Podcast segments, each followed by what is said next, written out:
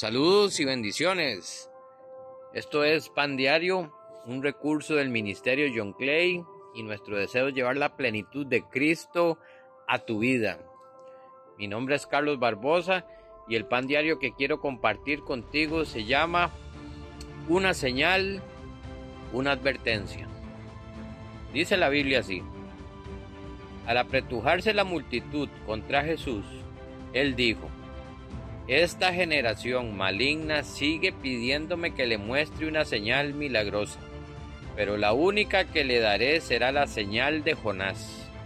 Lo que le sucedió a él fue una señal para los habitantes de Nínive de que Dios lo había enviado.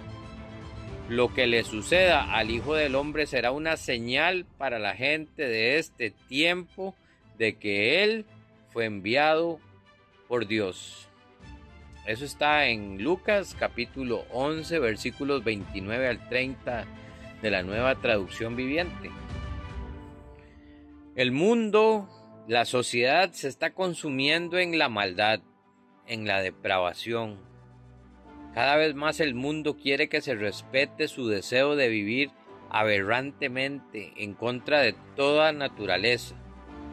El odio, el maltrato, la burla, el desprecio se están convirtiendo en cosas normales, lamentablemente. Jesús fue enviado por Dios para salvarnos de toda esta maldad y sus consecuencias, pero resulta que Jesús es cada vez más rechazado. Hay personas que cuando oyen el nombre de Jesús se les revuelve el estómago. Cuando oyen la frase, la Biblia dice, sienten que les va a dar algo, porque el pecado quiere que odiemos todo lo que tiene que ver con Dios. Veamos lo que dice Jesús. Yo he venido en nombre de mi Padre y ustedes me han rechazado. Eso está en Juan 5:43 de la nueva traducción viviente. Jesús es el único camino a una verdadera vida. Él enseña la tolerancia, la paciencia, el amor y respeto por los demás, el compartir con los que menos tienen. Jesús es la salvación para este mundo.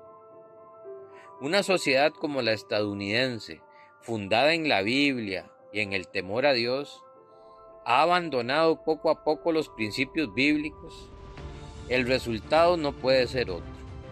Odio, racismo, padres irresponsables que no se ocupan de sus hijos, bullying, asesinatos en escuelas y colegios, una economía en picado y peores cosas veremos, lamentablemente. El ejemplo de la sociedad estadounidense debe servirnos de advertencia para Costa Rica, pero también para cada uno de nosotros individualmente. Si cada vez que oyes hablar de Jesús o de la Biblia se te revuelven las entrañas, entonces necesitas entender que te están queriendo alejar de Él y vas rumbo a un precipicio, el infierno. Deja de rechazar a Jesús. Él solo quiere salvarte. Si quieres empezar una nueva vida con Jesús, solo levanta tus manos de corazón y dile, Jesús, me arrepiento de rechazarte. Perdóname y ayúdame a ser obediente a tus enseñanzas. Enséñame qué hacer. Sálvame, Señor Jesús.